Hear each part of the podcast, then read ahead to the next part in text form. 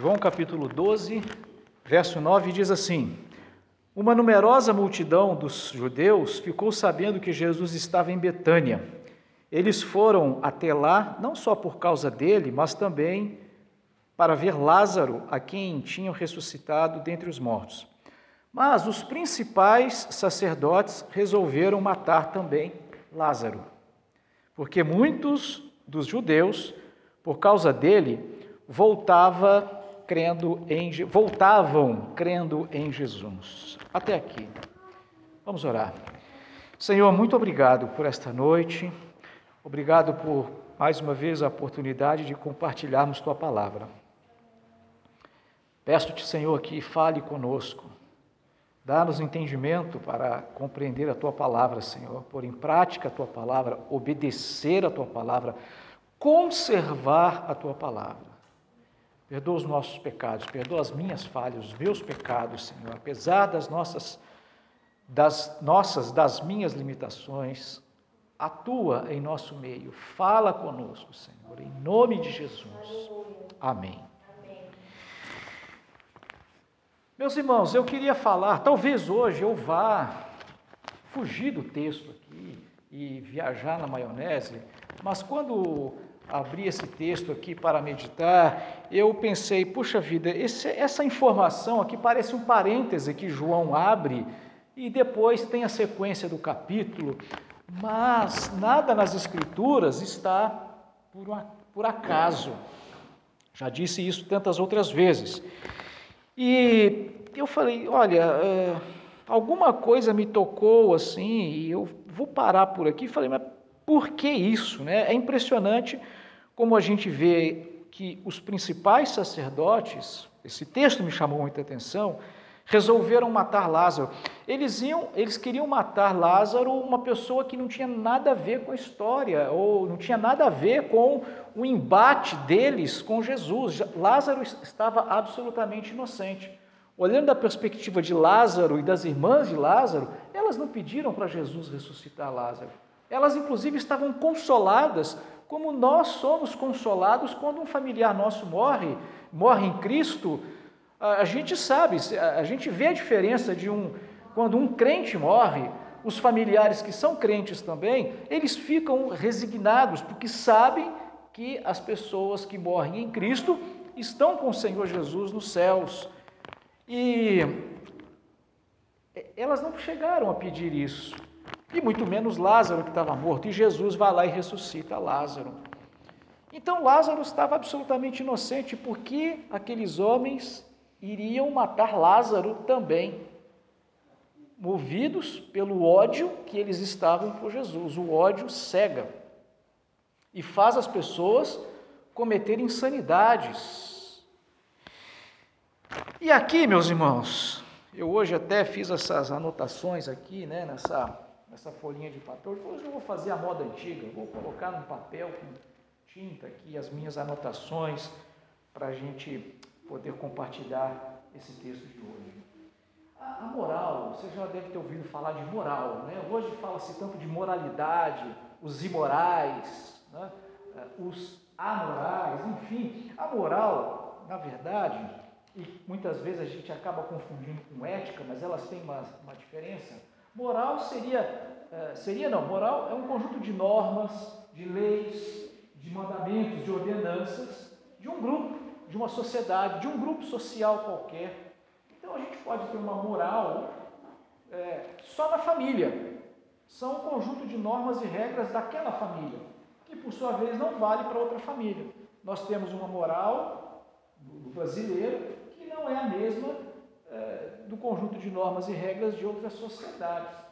Alguns conjuntos de regras, de normas, então, de estatutos, de mandamentos, eles são próprios de um determinado grupo, mas outros, eles são de um grupo muito maior, às vezes o mesmo código, ele pertence ou ele é válido para grupos sociais diferentes, mas nós temos um e ainda que o mundo não reconheça, nós sabemos que é a lei de Deus, mais especificamente os dez mandamentos, o que nós costumamos chamar de decálogo, Esse é o código de norma de leis que vale para todas as pessoas, todos os seres, humanos, independente de eles estarem aqui na Terra ou estarem em Marte, estão dizendo que né, vai para lá, vão fazer uma colônia em Marte em 2030, sei lá das quantas. Se um grupo de, de, de, de, de, de terráqueos forem morar em Marte, passarão a ser marcianos, lá também esse código, esse decálogo, vai valer para aquelas pessoas. Os dez mandamentos você conhece muito bem, está lá em Gênesis, está lá em Êxodo, capítulo, eh, capítulo 20, e eu gostaria de lê-los aqui, lembrar a nós esses, esses nãos de Deus. Êxodo capítulo 20, a partir do verso 3, ele diz o seguinte: Não tenha outros deuses diante de mim. É, eu vou dar uma, uma, uma nova leitura aqui para fazer com que todos comecem com esse não. Esse não aqui, no hebraico, é um não enfático. Não, não e nunca, eternamente não. Não é um não agora, amanhã talvez. É um não para sempre. Não terás outros deuses diante de mim. Não terás ícones. A gente pode resumir nessa palavra, né? Aqui está a imagem de escultura mas a gente chama de ícone. Então, se eu disser que isso daqui agora é o meu Deus, essa, esse livro, vamos colocá-lo assim de livro, isso aqui é um ícone de Deus. Quando a gente coloca, a gente não, né?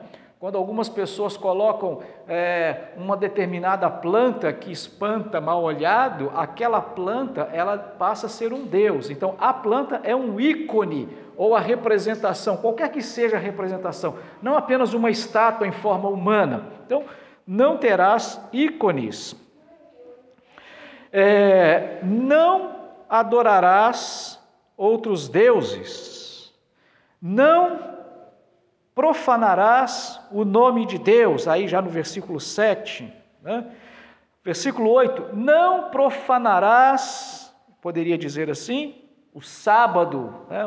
o, o, e aí aqui, nessa época, era o sábado, sábado mesmo, hoje nós podemos colocar isso como sendo um outro dia da semana qualquer, é, de, digamos assim, prioridade para o culto a Deus. Ah, 12. Não desonrará seu pai e a sua mãe. Não interessa a idade que você tem, não desonrarás o seu pai e a sua mãe. Você não tem autoridade para fazer isso, nem quando tem 5 anos de idade, nem quando tiver 80 anos de idade. Se o seu pai e sua mãe tiver 100, você não vai desonrar o seu pai e a sua mãe. Não mate, ou uma tradução melhor seria: não assassine. Não cometa adultério, não furte, não dê falso testemunho falsa notícia. O povão de hoje fala fake news, né? Todo mundo adora falar uma língua estrangeira. Falsa notícia e não cobice. Basicamente, nós podemos resumir dessa forma o que Deus está falando. Esse é o decálogo, esse é o código moral que vale para qualquer pessoa em qualquer lugar do mundo. Satanás deliberadamente decidiu se rebelar contra Deus. Nós sabemos disso. Quando Deus criou Satanás, ele o criou moralmente bom, mas Deus não criou Satanás como, como sendo uma máquina, um computador, um robô que só faz aquilo que foi programado e não consegue fazer outra coisa diferente. Ele tinha uma liberdade de escolha e ele escolheu se rebelar contra Deus. A mesma coisa aconteceu com os seres humanos. E talvez, ah, eu poderia dizer por causa disso, ou até também por causa disso, os seres humanos, por causa disso o quê?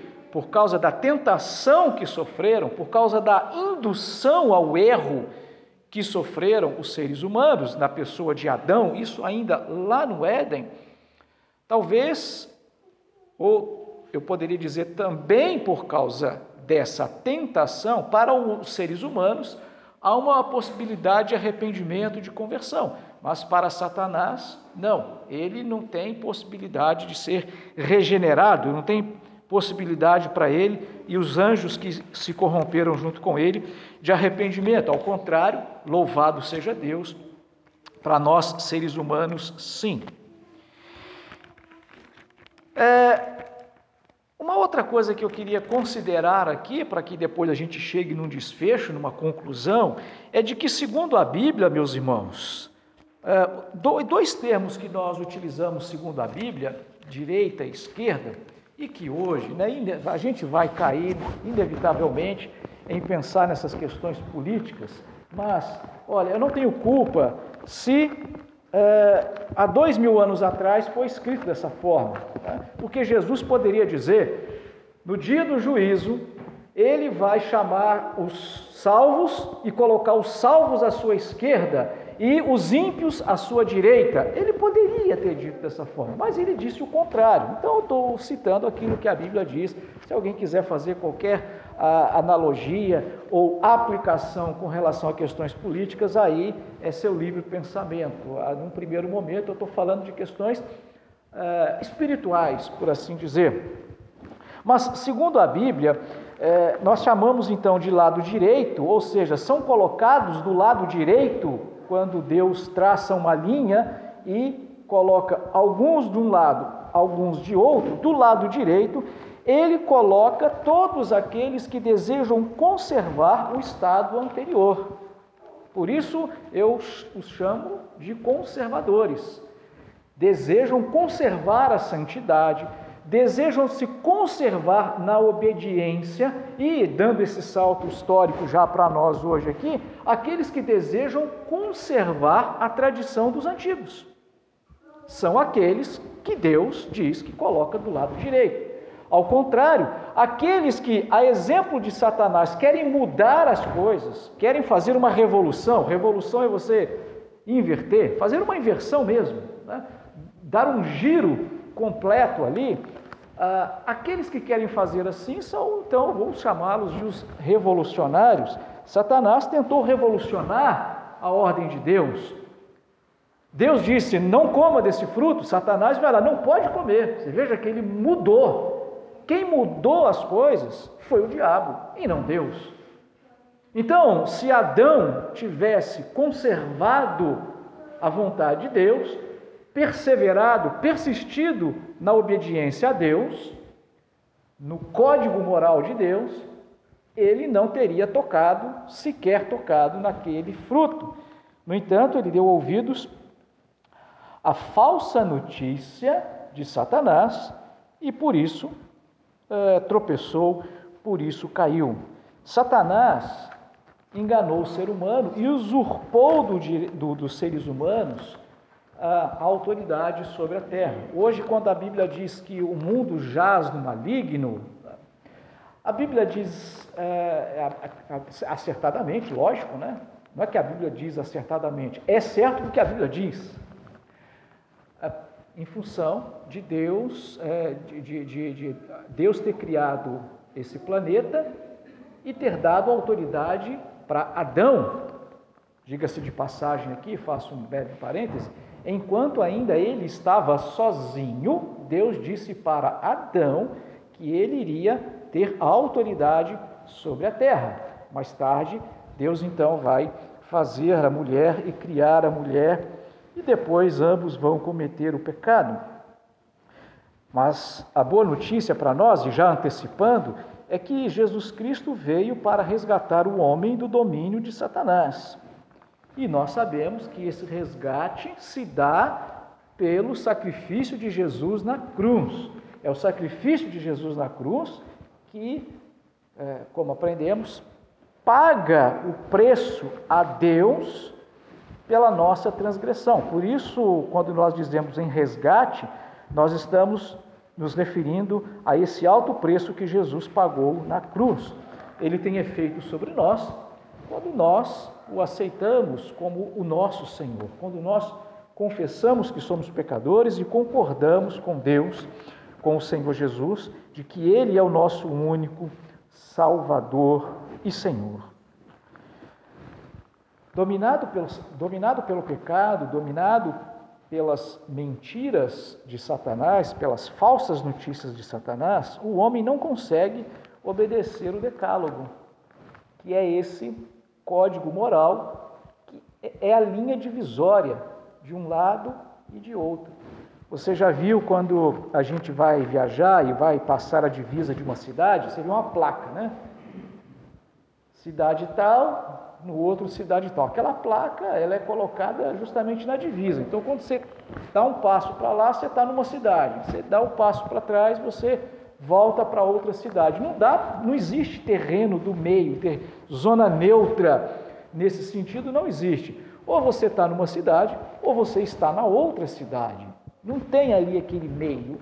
A mesma coisa, o decálogo divide os filhos de Deus aqueles que conservam o decálogo, e os filhos do diabo, aqueles que querem revolucionar a ordem, os mandamentos, os deca, o, o, o, o decálogo de Deus, os dez mandamentos de Deus. Fica claro para nós, nesse sentido, meus irmãos, que a humanidade inteira está dividida em duas, né? E tem sido assim desde o Éden. A gente começa ali com Caim e Sete. Sete ocupa o lugar de Abel, porque seria Abel aquele que obedeceu a Deus, que fez o que era agradável a Deus, e Caim não. Só que o Caim comete o primeiro assassinato. E meus irmãos, não existe coisa mais horrorosa, não existe crime mais horroroso do que um assassinato.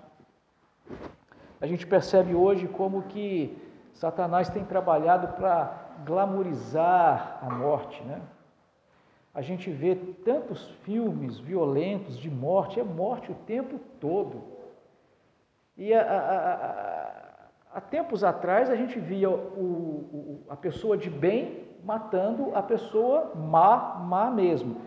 Hoje eles estão assim, né, já tem uma série de, principalmente de filmes em que a coisa é muito relativizada. E outro dia até meu filho mesmo estava me mostrando que tem um filme aí de um tal, acho que é Hellboy, né, que é um, um, um, soldado que vem do inferno, é um, é um demônio que vem para matar outros, mas fazendo coisa, coisa boa. Até me parece que tem, nunca parei para ver uma série chamada Lúcifer, esse daí escancarado é o próprio Lúcifer, que vem para fazer coisa, entre aspas, né? É, vem para fazer, faz coisa ruim, mas é, com boa intenção, ou faz coisa boa, mas enfim, é uma misturada que é para confundir mesmo a cabeça da gente. Outra falsa notícia de Satanás. Mas por isso que a gente vê hoje tanta, tanta morte. Brasil, no ano de 2019, se eu não me engano, 2000 2019 parece que baixou um pouco, mas em 2018 bateu a casa dos 60 mil assassinatos. 60 mil pessoas morreram assassinadas. Mata-se por qualquer coisa. Mas desde o Éden, então, a gente vê de um lado Caim, de outro lado Sete. Eu fiz uma cronologia muito rasa em Gênesis 4 e 5, Gênesis capítulo 4 e capítulo 5. A gente deve ter aí aproximadamente quase dois mil anos de história já. E ali a gente vê as gerações, se não me engano, acho que já é a quinta geração após o, o, o Adão, e o filho de Caim, Lameque, e o filho de Sete, quando eu falo filho, eu estou falando descendente, né? talvez ele já era trisneto, alguma coisa assim, né? pentaneto, é como a gente já fala. Mas estou dizendo filho no sentido de descendência, assim como eu quando eu falo hoje que somos todos filhos de Adão. Lameque descende de Caim e Enoque descende de Sete.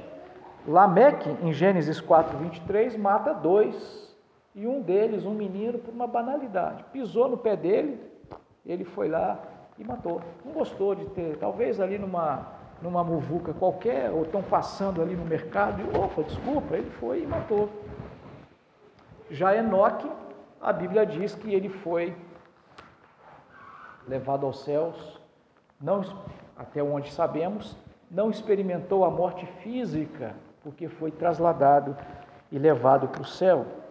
A gente, a, gente é, percebe que houve uma linha histórica onde a humanidade ficou dividida entre aqueles que conservaram é, princípios, os mandamentos, a moral de Deus, no caso Enoque, e aqueles que ficaram sempre do outro lado, revolucionando, tentando mudar as coisas e, na verdade, piorando cada vez mais, que foi o caso de Lameque, e comete um assassinato, comete um não, comete dois assassinatos. A gente der um salto na história, nós vamos chegar com Moisés. Moisés, ali, a gente está no início da formação de Israel como um país. A gente poderia chamar de o Estado de Israel. É lógico Moisés não era ainda se eu estou certo aqui nas minhas aulas de filosofia política, ela, Israel só pode ser considerado como um Estado, Estado enquanto nação, né?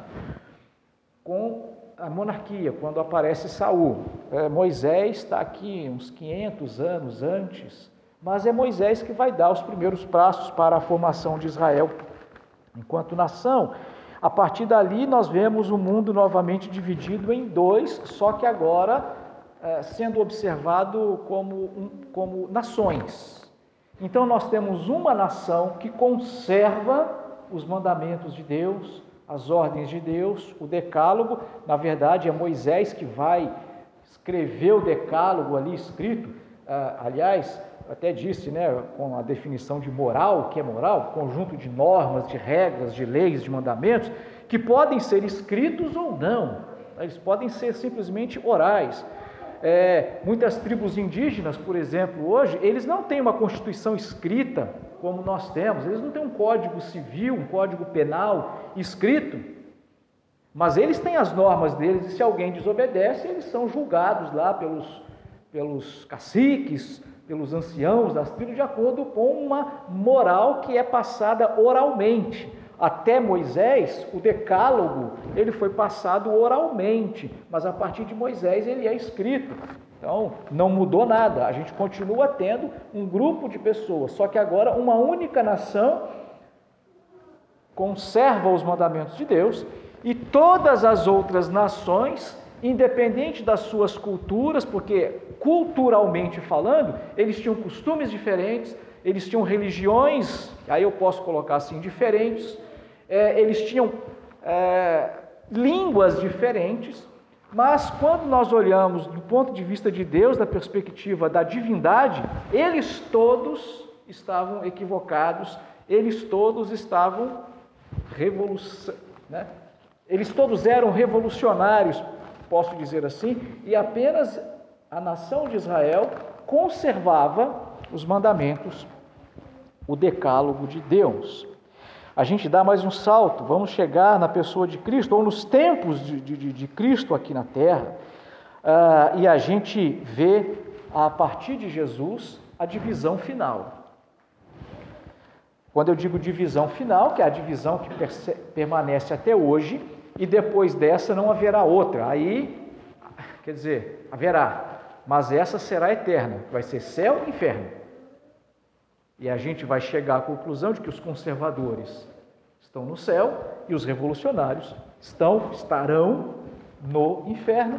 E aí, só que aí é um estado eterno. Mas enquanto Jesus não volta, não vem pela segunda vez, nós temos outra outra classificação. A gente chama de igreja e eu, eu vou dizer os demais, porque normalmente a gente até usa o termo que os crentes, os apóstolos acabaram, de uma certa forma, se valendo dele, né, chamando quem não era igreja de gentios. Né? É, mas gentio é uma determinação para diferenciar de judeu. Quem não é judeu é gentio. Então, na igreja, é, a gente poderia colocar outras definições. Nós poderíamos colocar crente e perdido. Nós poderíamos colocar salvos e não salvos, santos e pagãos podemos chamar de igreja e podemos chamar de os outros.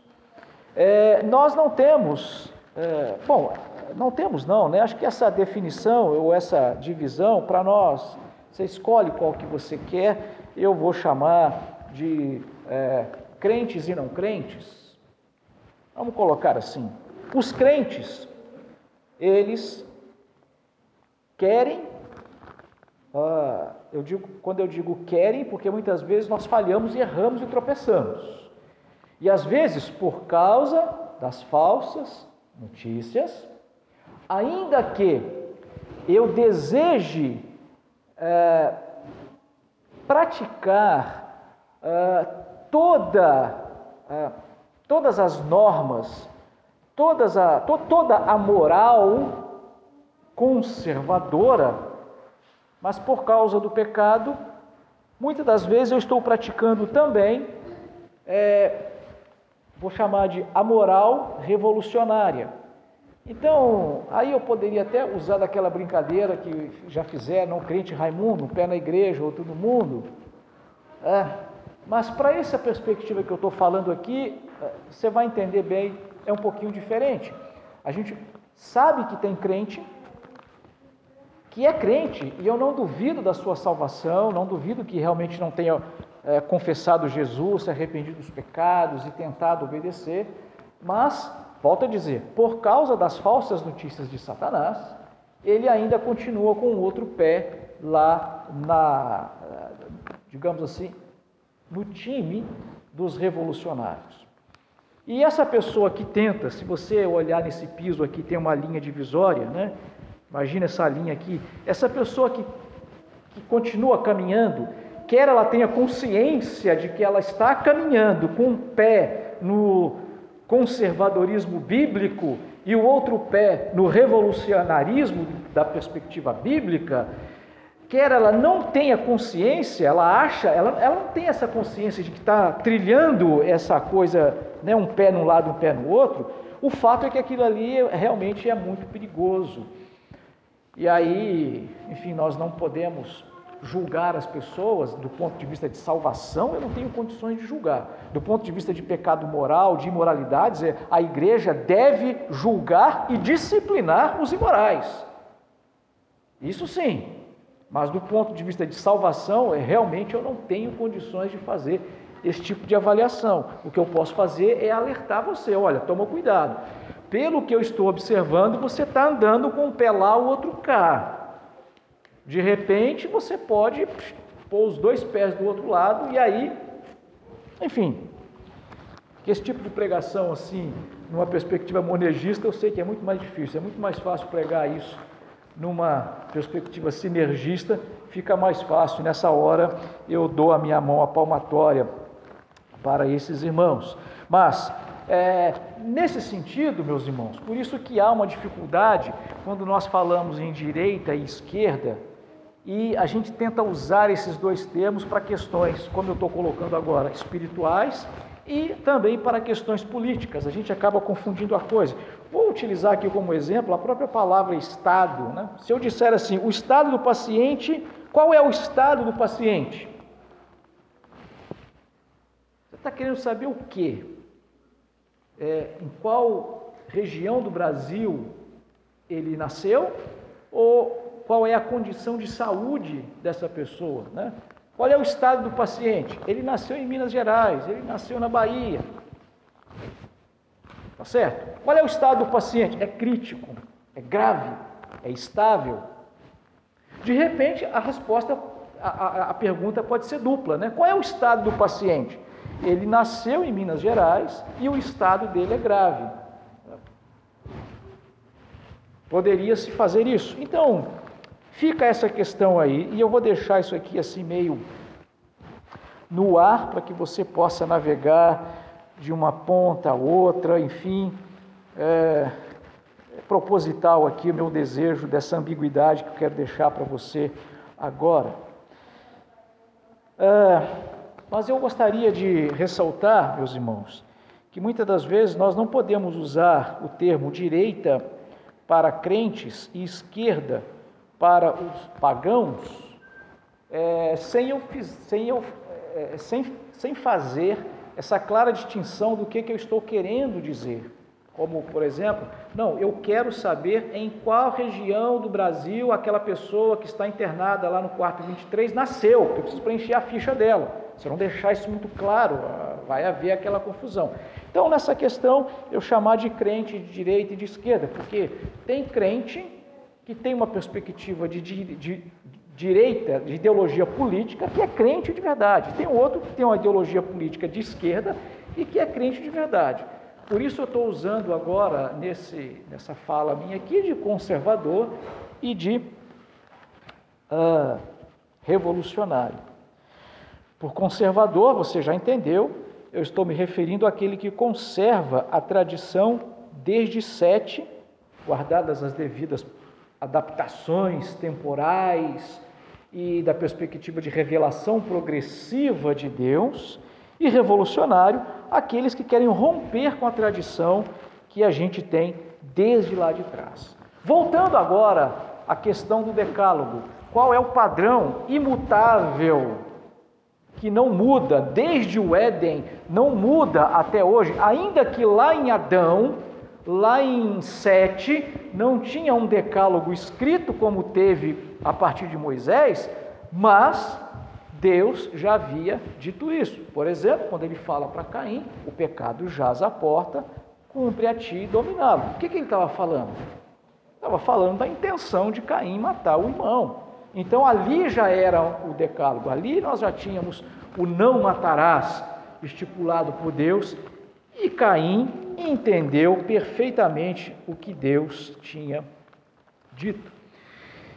Uh, muitas pessoas já falaram, meus irmãos, que Jesus foi um revolucionário. Talvez você já tenha lido alguma literatura de, é, é, em relação a isso. Eu acho que eu já vi até um título, não sei se de filme, de livro, alguma coisa, Jesus como revolucionário. Não, Jesus jamais foi um revolucionário, porque Jesus não tentou mudar as coisas.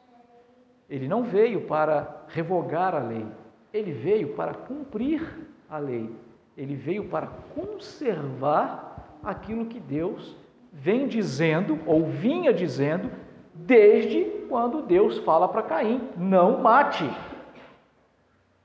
Jesus veio para cumprir a lei e não para revolucionar a lei. Jesus não mudou nada, Jesus não aboliu uh, o decálogo.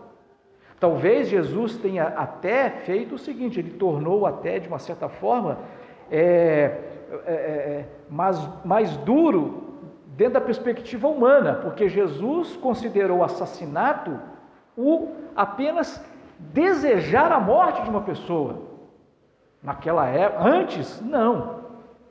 Antes, desejar a morte de alguém não era pecado.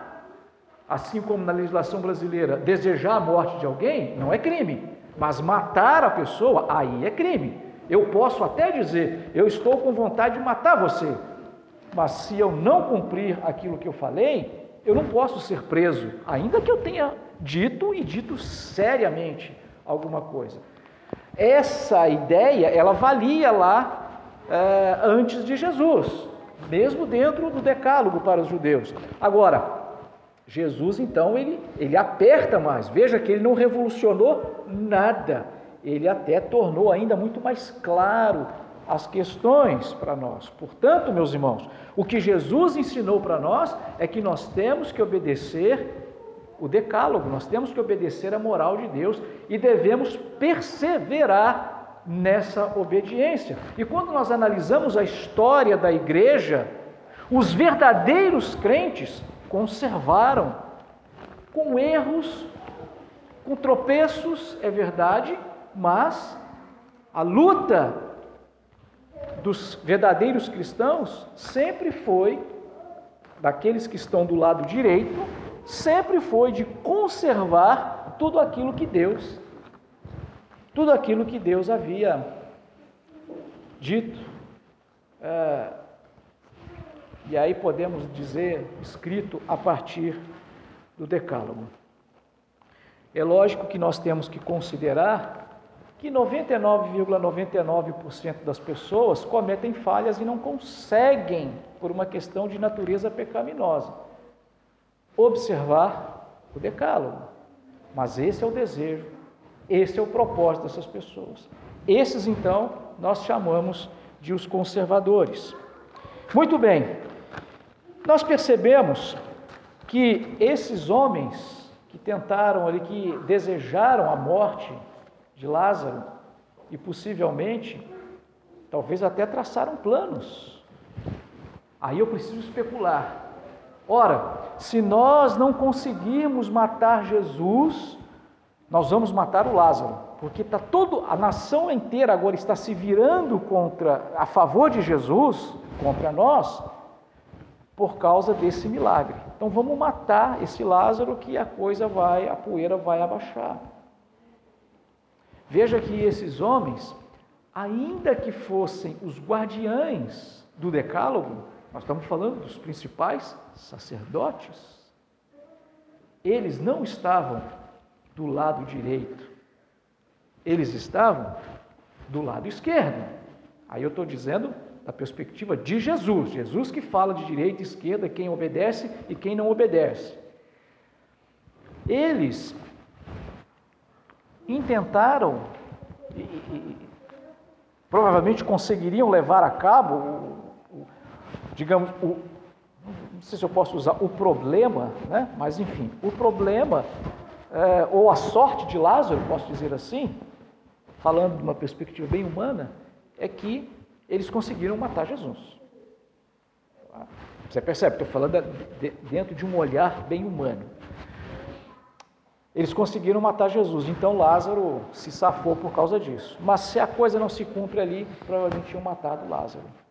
Então nós percebemos, meus irmãos, que os verdadeiros conservadores são aqueles que observam a tradição quando eu digo tradição, não estou falando tradicionalismo, estou falando tradição dos apóstolos, que hoje, para sorte nossa, sorte aqui entre aspas, está tudo escrito ali na Bíblia. Então, meus irmãos, para encerrar e citar apenas alguns exemplos, um crente que é favorável ao aborto não é um crente conservador, é um crente revolucionário. Um crente que faz, digamos assim, vistas grossas à ideologia de gênero, por exemplo, que nós devemos amar a todos indistintamente e não acusar, porque Jesus disse que nós não podemos julgar, como eu disse aqui, julgar dentro da perspectiva de salvação, eu não posso dizer, não, você vai para o inferno, você não é salvo, você, não, você é salvo, isso eu não posso fazer. Agora, julgar dentro da perspectiva moral, Deus não revogou é, é, é, a prática homossexual. Por mais que eu aceite, por mais que eu ame, aceite no sentido de amor em Cristo, de evangelizar, de respeitar os direitos civis, de, de, de, de ter respeito pela pessoa humana, isso eu tenho, é, trato bem, não tenho problema de abraçar, de pegar na mão, de, de, de, de conviver, de, de rir junto, de compartilhar junto.